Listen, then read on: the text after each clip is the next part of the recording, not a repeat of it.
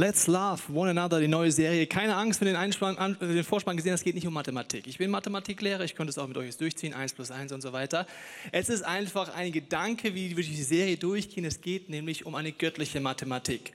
Wenn 1 plus 1 so einfach wäre, bräuchte es die göttliche Mathematik nicht, was auf Beziehung angeht. Also Männlein plus Weiblein gleich Harmonie. Wenn das so wäre, bräuchte es diese Serie nicht. Die Realität ist leider komplett eine andere. Ich wohne in einem Gebiet, wo um uns herum ein ganzes Neubau, eigentlich fast ein Stadtteil entstanden ist. Viele, viele neue Wohnungen.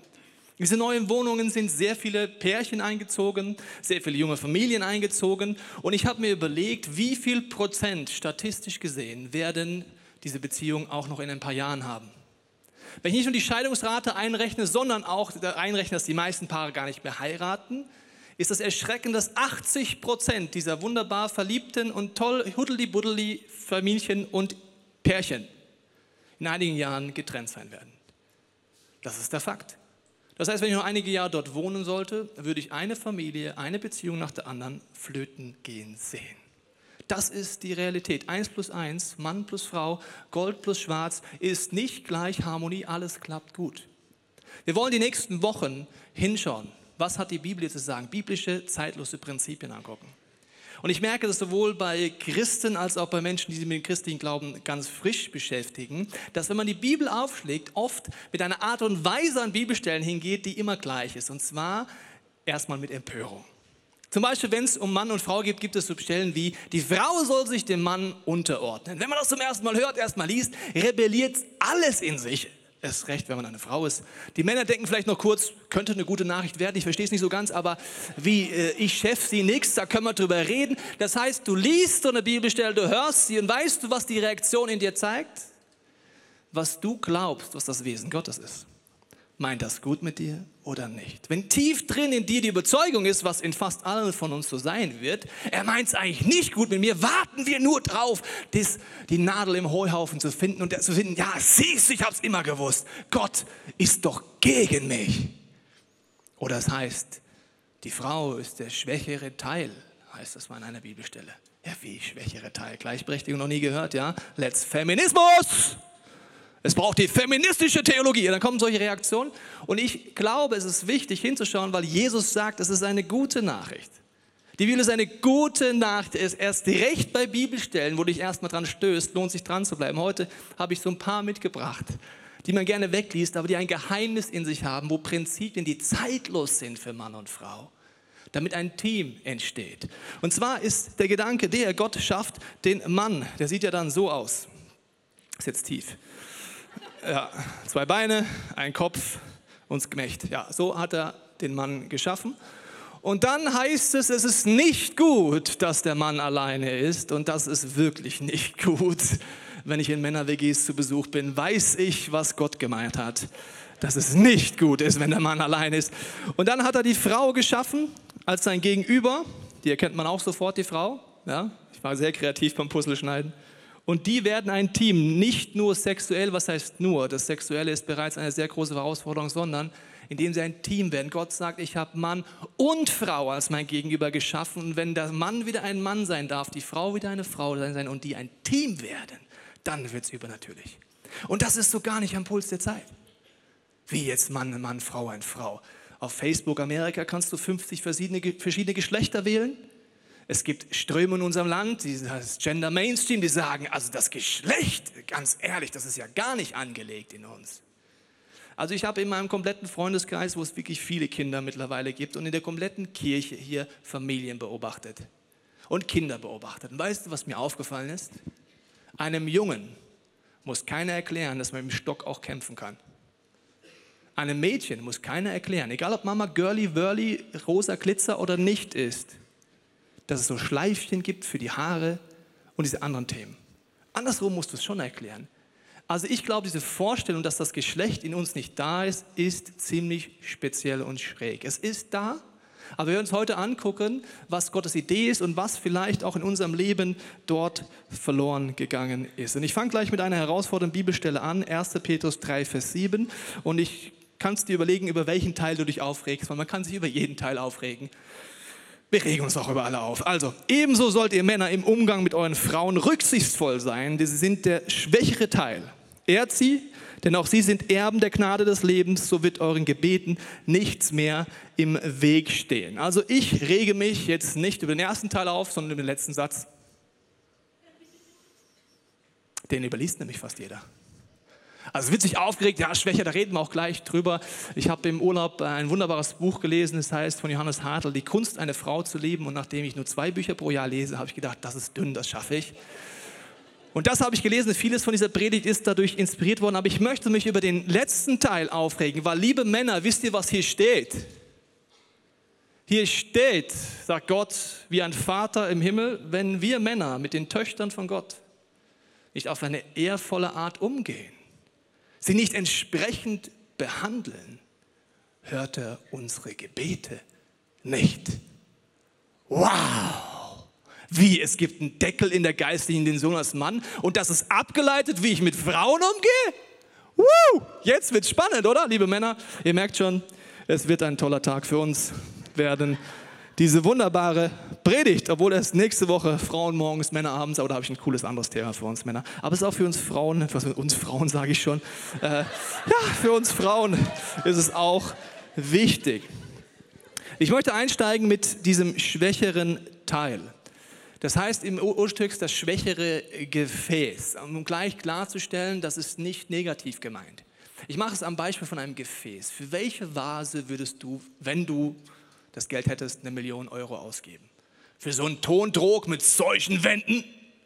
Oder für eine chinesische Vase, die ganz, ganz dünnes Porzellan hat? Teuer, wertvoll ist das dünne Porzellan. Nicht der, dieser Trog, dieser Futtertrog, schmeiß hin, pff, geht schon nicht kaputt, das Ding.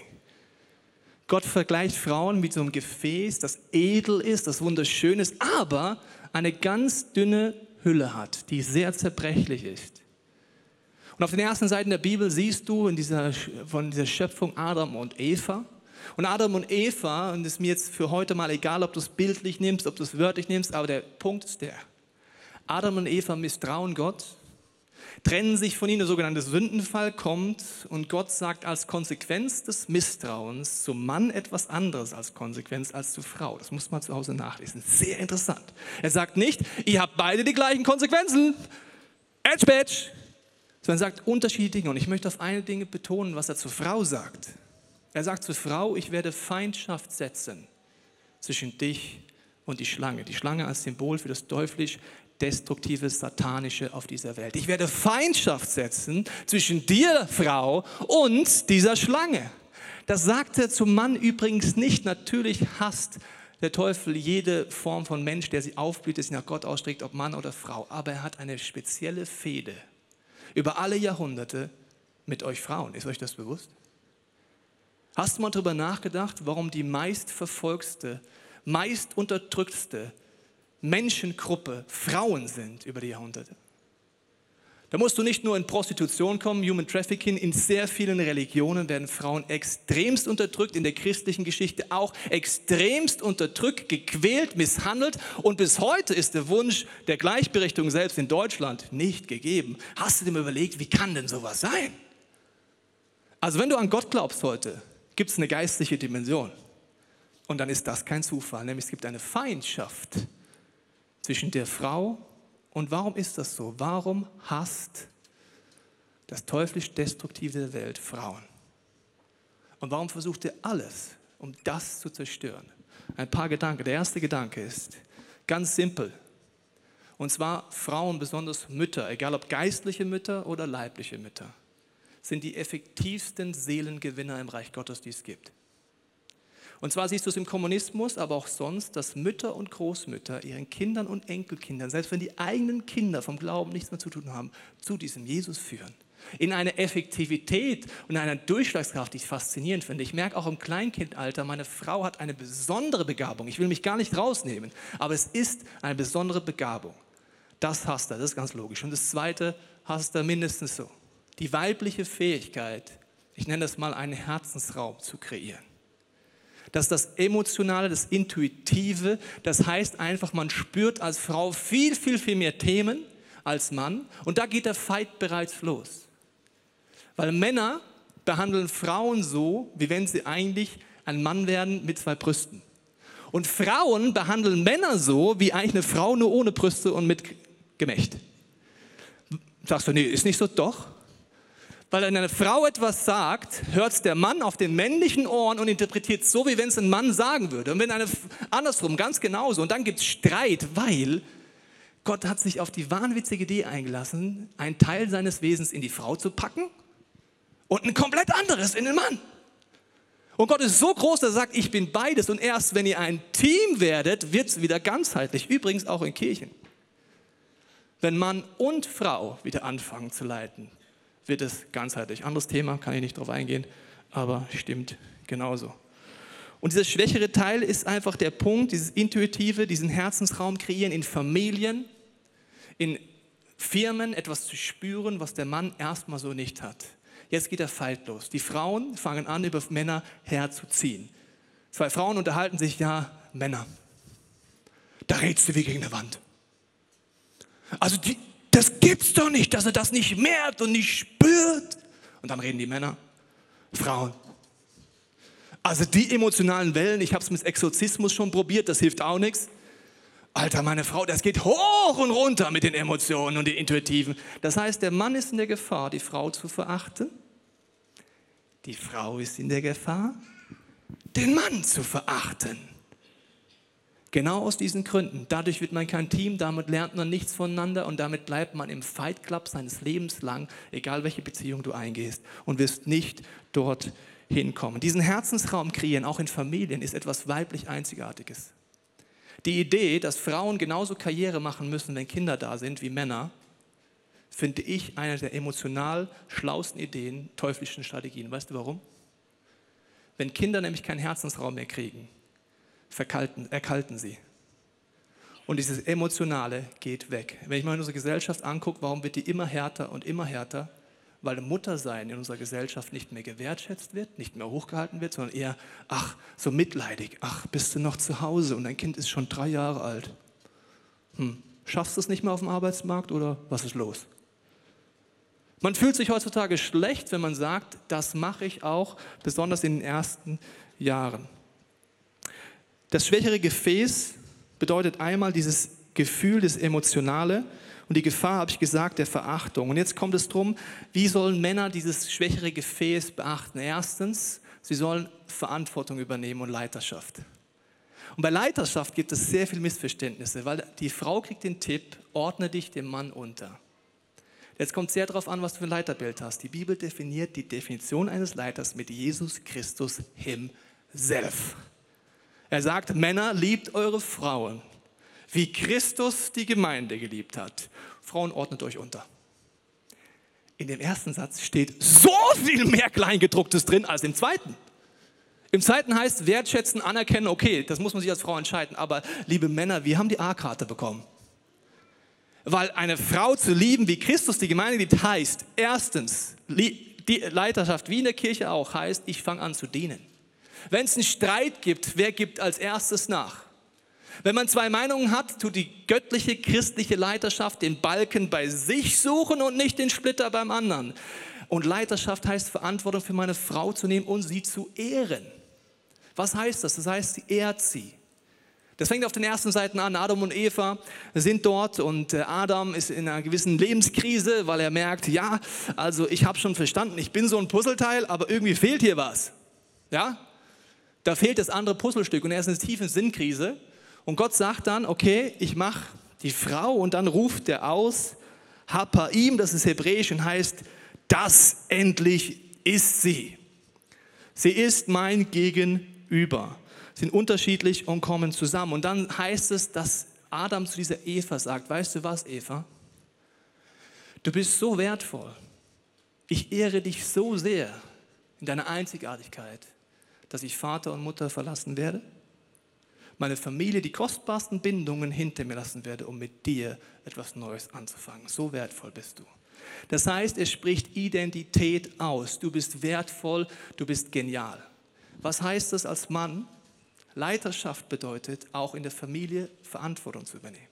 Letztens unterhalten sich zwei Männer, sagt der eine zum anderen, ja, du kennst meine Frau nicht, seit 20 Jahren diese Wutanfälle, seit 20 Jahren sagt der andere Mann zu ihm, also Du sagst mit anderen Worten 20 Jahre unter deiner Leiterschaft und das ist das Ergebnis?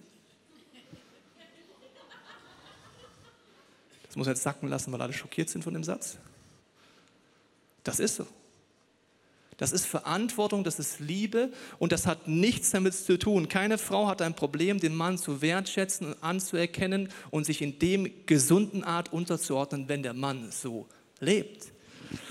Und der entscheidende Punkt ist beim Ehren ist jetzt so, dass das bereits bei Vätern losgeht. Und Väter haben die wichtigste Rolle im Leben einer Tochter.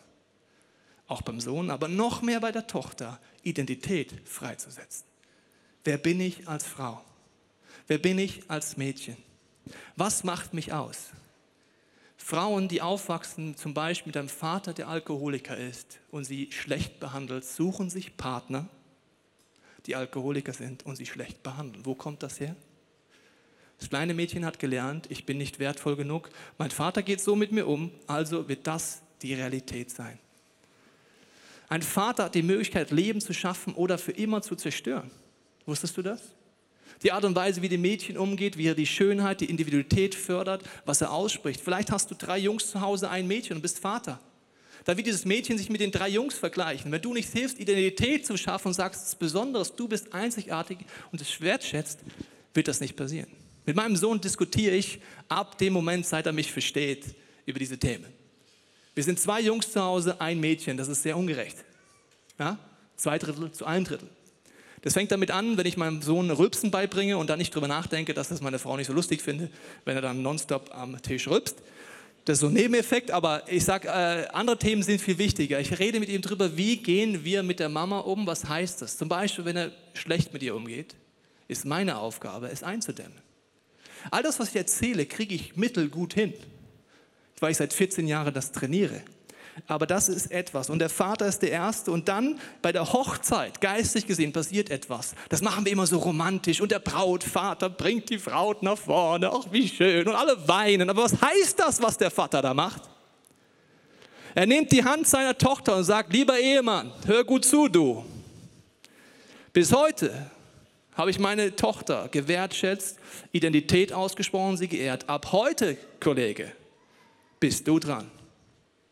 Und wehe, du machst den Job nicht, dann schnipp, schnapp, schniedel ab oder irgend sowas. Keine Ahnung, was so Väter können emotional werden, wenn die Tochter dann äh, da weitergeht. Das heißt, das ist ein wichtiger Punkt. Und jetzt sagst du vielleicht, ja, aber das habe ich alles nicht erlebt. Heute wirst du die Möglichkeit haben, diesen Schmerz zu Gott zu bringen. Weil Jesus sagt, ich bin der Weg zu einem Vater im Himmel, der das ausgleichen kann, egal wie viele Jahre du es noch nicht erlebt hast. Und wenn du heute Ehemann bist oder Ehefrau bist, dann ist auch das nicht erstmal zweitrangig, was war bis jetzt. Du kannst heute andere Entscheidungen treffen. Es heißt, liebt die Frauen wie Christus die Gemeinde geliebt hat. Identität aussprechen heißt für mich ganz praktisch Folgendes. Ich setze mich hin, wie letztens im Urlaub, und sage, Jesus, zeig mir, was du in meiner Frau siehst. Was sind Stärken? Was ist ihre Berufung? Was soll ich freisetzen ihr? Wie kann ich sie fördern? Wie kann ich sie dorthin bringen, was du in ihr siehst? Und da brauche ich Ideen von Gott. Weil im Alltag denkst du dir manchmal, du könntest deinen Partner an die Wand klatschen und denkst dir, Gott, was hast du dir bei dem eigentlich gedacht? Ist mal ganz ehrlich. Hast du da geübt, als du meine Frau gemacht hast oder was? Das sind Emotionen, vielleicht kennst du die auch, zumindest wenn du länger in der Beziehung bist, dann kennst du das. Sonst kennst du es vielleicht nicht, weil du noch rosarot bist. Da werde ich gleich drüber reden, was das rosarote bedeutet.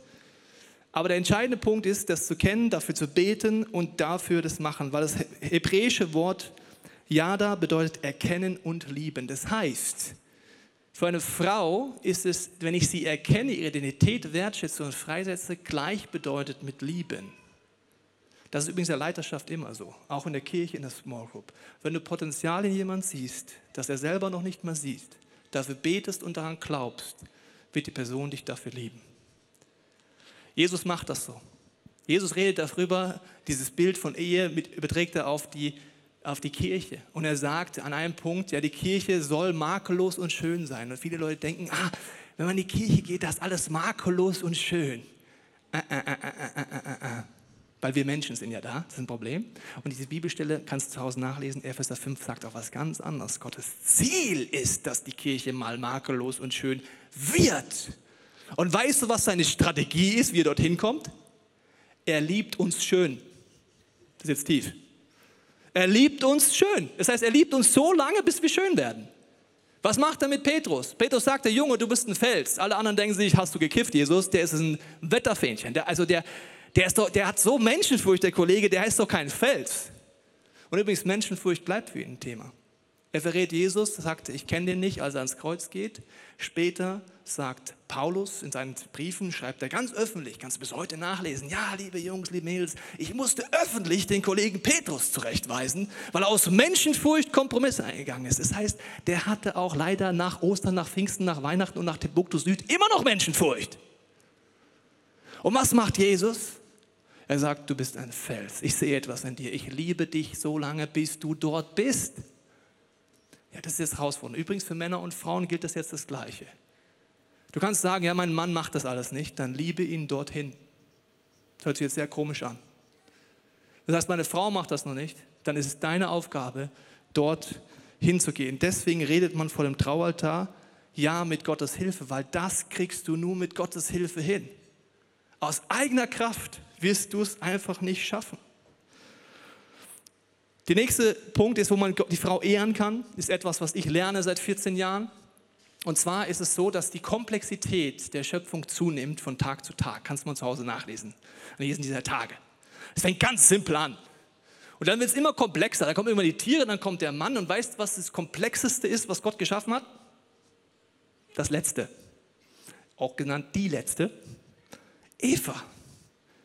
Eva ist das Komplexeste, was es gibt. Viele Leute suchen unter den hunderten Frauen die eine richtige, dann sage ich immer, such in deiner einen Frau die hundert Frauen. Weil meine Frau und jede Frau ist so komplex. Das verachten Männer oft, weil sie nicht verstehen, dort kann ich was entdecken, aber das hält eine Beziehung jung. Untersuchungen zeigen, ein Paar, das frisch zusammen ist, ja, ganz frisch, und ein Paar, das jahrzehntelang verheiratet ist, dann kennen die, die sich jahrzehntelang verheiratet sind, viel schlechter als das Paar, das frisch zusammen ist. Woran liegt das? Das Paar, das lange verheiratet ist, redet nicht mehr miteinander und denkt, ja, ich weiß doch eh, wie du es meinst.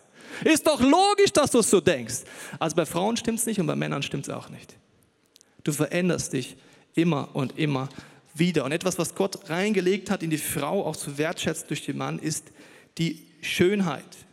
Wenn du dir vorstellst, Frauen würden nicht mehr ihre Berufung leben, den Herzensraum kreieren, dann würden die Fabriken weiter dampfen in Deutschland, das Bier würde genau gleich schmecken aber es wäre emotional sehr, sehr leer. Das bedeutet, wenn Frauen ihre Berufung nicht mehr leben können und sie nicht mehr freigesetzt werden, auch durch Männer.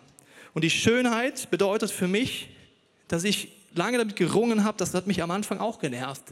Und wenn du das Problem hast, wenn du in die Ehe einsteigst, ist immer gleich das Problem. Wir alle glauben, dass es den perfekten Partner gibt. Egal wie oft Pastor Tobi es dir schon anders gesagt hat, du glaubst es immer noch. Und du glaubst irgendwo tief drin, ich muss nur genug Glück haben. Und dann kommt Mr. Black. Und er ist geputzt und getuned und gehobelt und geschnobelt und er ist charakterlich so weit. Ich wünsche mir nur Glück. Das ist die gleiche Logik, ich gehe nie arbeiten, weil ich spiele ja Lotto. Eines Tages gewinne ich schon Lotto, bestimmt gewinne ich Lotto. Genau.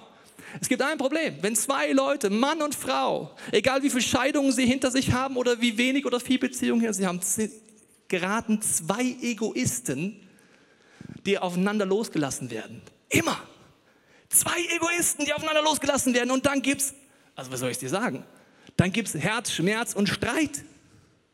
Und Gott hat eine tolle Erfindung gemacht. Weißt du, was die tolle Erfindung ist? Er nennt das Verliebtsein. Oder auch Hormone.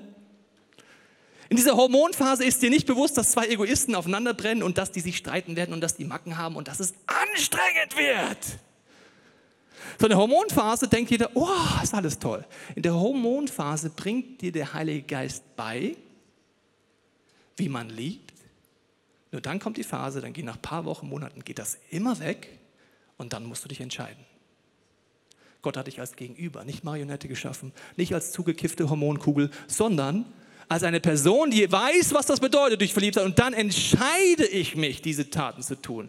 Jesus redet von Liebe, dass er sagt, Liebe ist etwas ganz Spezielles. Ich lese es dir halt mal vor. Das heißt im Johannes, das ist mein Gebot, liebt einander, so wie ich euch geliebt habe. Liebe ist in dem Beispiel ein Verb. Ich möchte kurz in Deutschunterricht mit dir eintauchen. Ein Verb bedeutet nicht Liebe machen, Liebe finden, Liebe tun ist was ganz anderes. Das sind die Momente, wo du in jeder Beziehung ans Limit kommst. Und wenn du glaubst, letztens sagt jemand zu mir, ja Tobi, deine Ehe hätte ich gern. habe ich gesagt, okay, dann viel Spaß bei 14 Jahren. Arbeit!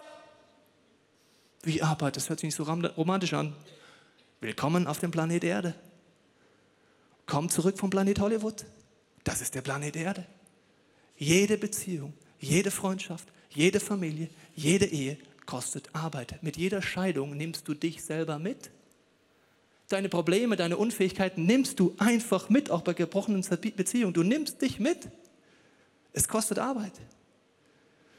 Und du merkst, das sind gar nicht so tolle Themen, wo man sagt, wow, das macht ja so Spaß. Die Gefühle liebe ich, die kommen immer wieder in einer Ehe.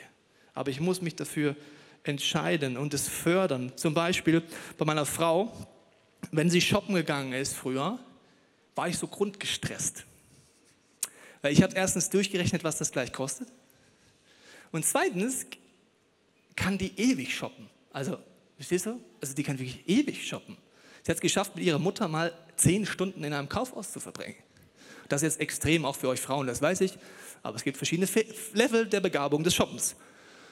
Und ich war immer genervt und ich habe sie auch gezeigt, weil ich hin und her gelaufen bin und so, hm, ja, sieht toll aus. Hm, hm. Dann habe ich immer gesagt, Tobias, du wünschst dir doch eigentlich, dass deine Frau sich schön macht für dich. Jetzt kaufst du etwas Schönes, du bist nur genervt. Erstens, du musst den Stress aus dem Geld rausnehmen. Also haben wir Budgets eingeführt, super Thema. Sie hat ein Budget monatlich, was sie dafür ausgeben kann. Und ich bin relaxed, weil sie weiß, es gibt eine Grenze. Das Zweite ist, dass ich das wertschätze und dankbar bin dafür. Nur jetzt kommt wieder die Gefahr. Bei Adam und Eva heißt es, dass Gott, äh, dass der Gott zu Eva sagt, du wirst Verlangen haben nach dem Mann, aber er wird dich unterdrücken. Übrigens auch eine Konsequenz des Sündenfalls. Was heißt das? Das heißt, dass die Schönheit in der Frau etwas ist, wo man schnell lernt, bereits als kleines Mädchen, wie kann ich Blicke auf mich ziehen. Im Garten Eden im Paradies war Eva gewohnt, der liebevolle Blick Gottes war jederzeit da und der liebevolle Blick ihres Ehemannes. Dann zerbricht das, Scham kommt rein und es entwickelt sich etwas, dass ich versuche, Blicke auf mich zu ziehen. Ich kann mich als Frau, das ist wie ein Gift, das wie in mir sein kann, mich darüber definieren, wie reagieren Männer auf mich. Und wenn sie es nicht genug machen, werde ich meine Reize einsetzen. Das nennt man Manipulation. Die Folge von diesem Sündenfall, wenn du das machst, ist, dass Männer dich unterdrücken werden. Das ist leider ein Teufelskreislauf. Das heißt, du fängst an, dich definieren über deine Äußerlichkeiten. Ein Mann wird es auch tun, dich reduzieren auf deine Äußerlichkeiten und über dich herrschen, weil er dich nicht als Gegenüber annimmt. Wenn du diesen Weg weitergehst, sagt die Bibel, dann gehst du immer mehr einen Weg rein der Zerstörung, der Verletzung und nicht der Identität, wer bin ich eigentlich. Du siehst viele herausfordernde Dinge heute, die wir hören. Die Versuchung des Mannes, habe ich gesagt, ist, die Frau dann nicht vollzunehmen, sie nicht wertzuschätzen, das Zerbrechliche nicht zu schützen. Und ich möchte mit folgendem Gedanken schließen. Ich habe gesagt, es ist wichtig, wieder darüber nachzudenken, zum Beispiel in einer Beziehung, wie kann ich lieben? Wie ist, was ist eine Entscheidung? Und ich habe gesagt, das Verliebtsein ist der beste Tipp. Im Endeffekt, wenn du verliebt warst, weißt du, was du dort getan hast und jetzt kommt die Challenge, es zu tun. Als ich verliebt war, damals 1964, habe ich vieles getan, was ich dann jahrelang nicht mehr getan habe. Zum Beispiel habe ich meiner Frau Geschenke gemacht. Ich hasse Geschenke machen. Ich habe jahrelang mich rausgeredet und das weißt du auch, wenn du mich länger kennst, ich bin ja Geschenkelegastheniker, was auch stimmt. Aber eines Tages, wieder in so einer Phase, wo ich über meine Ehe nachgedacht habe, über meine Leiterschaft zu Hause reflektiert habe im Heiligen Geist, habe ich gemerkt, wie kann das sein, dass ich nicht bereit bin, alles zu unternehmen, die Liebessprache meiner Frau zu sprechen? Was ist mit mir falsch? Jesus, warum bin ich so liebesunfähiger Egoist? Ich habe Gott angefleht, dass er mir hilft, dort rauszukommen. Für mich ist ein Gefängnis gewesen, für dich ist es lächerlich, aber du hast vielleicht ein anderes Gefängnis. Und ich bin unterwegs. Ich schaffe lange noch nicht so, wie ich es gerne hätte. Letztens macht meine Frau mir, gibt mir ein liebevolles Feedback und sagt, Schatz, vielen Dank, dass du mir im letzten Jahr drei Paar Schuhe geschenkt hast. Ich wollte dich nur darauf aufmerksam machen, die sind alle rot. Das ist gut, aber es gibt noch andere Farben. Ich lerne, es gibt noch andere Farben. Aber für mich ist die roten Schuhe schon ein Weltwunder, dass ich drei Paar rote Schuhe gekauft habe. Und der Tipp ist für mich, dass du sagst, okay, erstens als Mann, wenn du Single bist, kannst du heute anfangen zu trainieren, in Frauen Identität freizusetzen, aber niemals mit Herzen zu spielen. Wenn du eine Familienehe bist, egal was du bis jetzt gemacht hast, kannst du sagen, Jesus, hilf mir, Leiterschaft zu übernehmen. Verantwortung heißt das, geistlich, meine Frau freizusetzen, sie zu lieben. Wenn du eine Frau bist in einer Beziehung, fängt es damit an, dass du anfängst, deinen Mann zu ehren, ihn zu lieben, nicht herabzusehen. Weißt du, was passiert, wenn diese Verachtung kommt? Wenn Frauen anfangen, ihren Mann zu verachten, spürt es der Mann immer. Egal, ob du es sagst oder nicht. Und weißt du, was er tun wird? Er wird sich diese Achtung woanders holen. In seiner Arbeit. Viele Frauen beschweren sich darüber, dass ihr Mann so viel arbeitet. Dann stelle ich dir die Frage, was tust du dazu, dass dein Mann gerne zu Hause ist? Oder bei der jungen Sekretärin.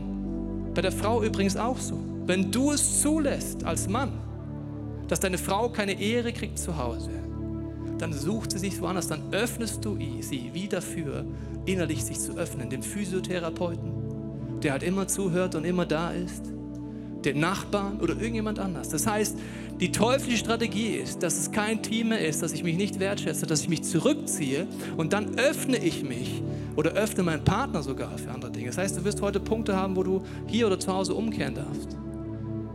Und andere werden sagen, ja, mein Vater hat vieles bei mir nicht getan. Da sagt Jesus heute zu dir, ich habe den Zugang zu einer Vaterbeziehung. Du kannst anfangen, dort Identität zu finden. Und wir alle sind in Beziehungen schuldig geworden. Wir alle. Wir alle haben schon Fehler gemacht, haben Männer oder Frauen auf eine Art behandelt, Kinder, dass wir die Möglichkeit brauchen, dass Jesus uns verändert. Und dann wünsche ich mir, dass wir aufstehen. Damit möchte ich schließen. Ich möchte damit schließen, dass mein Traum ist, dass in unserer Kirche Männer wieder Männer sind, Frauen wieder Frauen sind, dass Teams entstehen. Und dass besonders wir Männer uns öffnen dafür, was uns Frauen zeigen können, wenn sie Ungerechtigkeiten zum Beispiel empfinden. Frauen sind die meist unterdrückte Zielgruppe der Welt. Weißt du, was mich nachdenklich macht? Ich kenne fast nur christliche Frauen, die bei Ungerechtigkeiten aufstehen. Gegen Prostitution oder für Prostituierte aufzustehen. Human Trafficking, Unterdrückung. Das macht mich ein bisschen nachdenklich. Weil wir Männer könnten theoretisch in einer Prostitutionsarbeit noch einen viel größeren Impact machen als jede Frau. Stell dir mal vor, ein Mann würde in dem Team, das es bei uns gibt, mit in den Puff gehen, zu einer Frau gehen und sagen, ich zahle für eine Stunde, ich will nicht mit dir schlafen, ich will nur mit dir einen Kaffee trinken. Und dir erzählen, was ich für eine Meinung habe, was Gott in dir sieht. Männer sind der Grund, warum jemand in Prostitution geht, weißt du das? Und Männer könnten am einfachsten wieder Leute rausholen. Das ist ein krasses Beispiel. Aber du kannst auch andere Dinge übertragen. Aber mein Wunsch ist, dass wir uns ausstrecken und dass wir uns nicht von dieser Schwere übermannen lassen, die so hoffnungslos ist, sondern dass wir vorwärts gehen. Und wenn du Single bist, kannst du heute anfangen, an dir zu arbeiten, Unterschied zu machen. Du kannst mit und ohne Partner unglücklich sein weil der Partner wird nie perfekt sein. Ich möchte jetzt beten, dann hast du einen Song Zeit, der heißt Immanuel, Gott ist mit uns, zu beten mit unseren Gebetsteams oder an deinem Platz, was für dich heute wichtig ist. Vater, ich danke dir, dass du jetzt anklopfst, siehst den Schmerz in diesem Raum und auch zu Hause bei diesem Thema, der Schmerz, wo vielleicht in uns viel zerbrochen ist. Ich bete für jede Frau heute, die merkt, ja, ich bin wie so ein zerbrechliches Gefäß, aber ich bin auch wie zerschmettert worden wo vielleicht ich Männern begegnet bin, die nicht wussten, wie man mit diesem Gefäß umgeht, um es zu schützen, es wertzuschätzen. Siehst aber auch die Männer in diesem Raum und zu Hause, die frustriert sind. Frustriert von Frauen. Siehst die Ehen und Familien, die sich teilweise in Sackgassen befinden. Und ich danke dir, Jesus, dass du jetzt die Hand ausstreckst und sagst, komm zu mir. Fang an, die Schritte zu gehen. Fang an, mit mir vorwärts zu gehen. Ich danke dir, Jesus, dass wir in diesem Song du uns das zeigst, was dir wichtig ist.